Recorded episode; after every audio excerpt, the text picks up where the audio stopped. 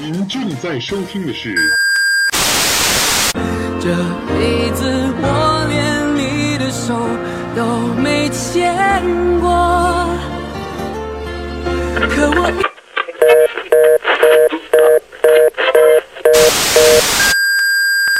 喂喂，这是什么地方？这里是财经头条。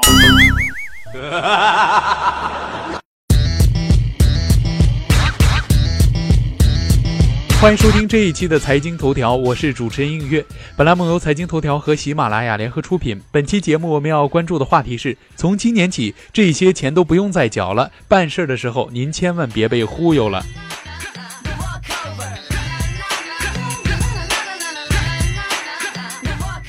大家都知道啊，我们的大学生、中学生和小学生都要即将开学了。我们的大朋友和老朋友呢，也都要在正月十五以后正式的上班了。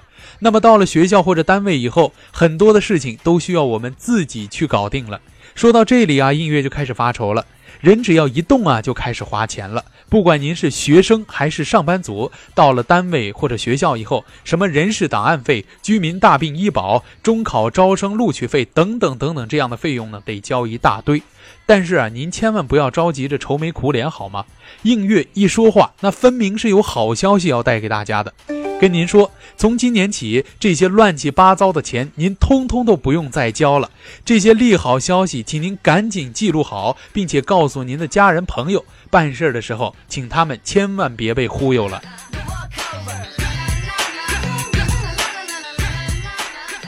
首先，人事档案费不用再交了。大学毕业了，档案放在人才交流中心，每年都要交档案管理费，是真心的麻烦。但是从现在开始，好消息来了，从二零一五年一月一号起，取消收取人事关系及档案保管费、查阅费、证明费、档案转递费等名目的费用。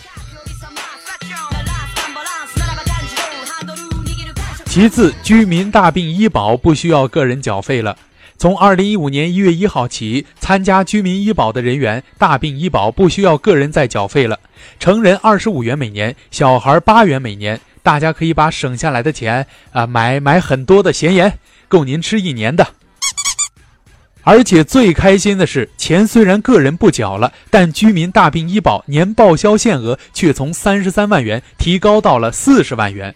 哎呀，这真是一个大大的好消息啊！那么，既然提到了大病医保，这里音乐啊，还真是想给大家普及一个小常识，那就是哪些人群可以参加医疗保障呢？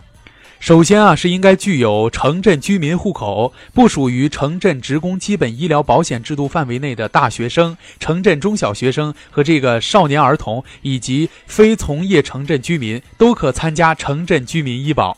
其次是未参加城镇居民医保的困难或破产倒闭企业职工，以及符合条件的灵活就业人员、农民工等流动人员也可以参加保险。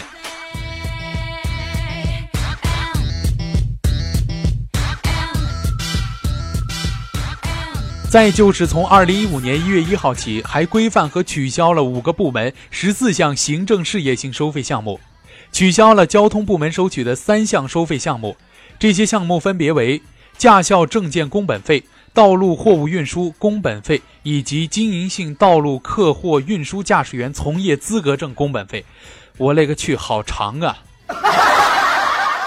取消卫生部门收取的两项收费项目，分别为医疗机构校验费、评审费以及医师资格认定费。取消人社部门收取的两项收费项目，分别为定点医疗机构标牌费和定点医疗零售标牌费，以及技工学校招生的录取费。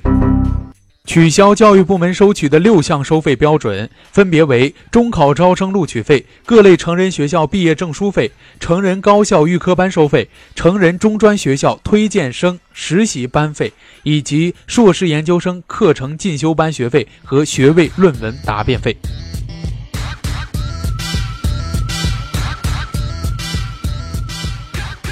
另外，小微企业教育费附加等收费免征三年，自二零一五年一月一号起至二零一七年十二月三十一号，小微企业将免征教育费附加、地方教育附加、水利建设基金、文化事业建设费，进一步加大对小微企业的扶持力度。可以说啊，是政策红利带来了小微企业的春天。免征相关政府性基金收费的小微企业，具体包括按月缴纳的月销售额或营业额不超过三万元（含三万元）的，以及按季缴纳的季度销售额或营业额不超过九万元（含九万元）的缴纳义务人。此外，新政策还规定，自工商登记注册之日起三年内，安排残疾人就业未达到规定比例、在职职工总数二十人以下（含二十人）的小微企业，可免缴残疾人就业保障金。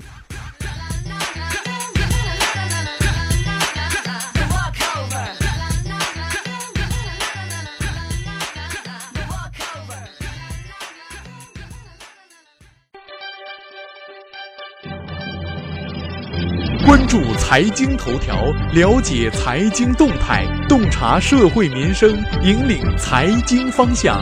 映月与您一起看财经。好了，以上就是本期的财经头条。如果您还想了解更多更好玩的财经资讯，请您打开新浪微博关注 NJ 映月。我们下期再会。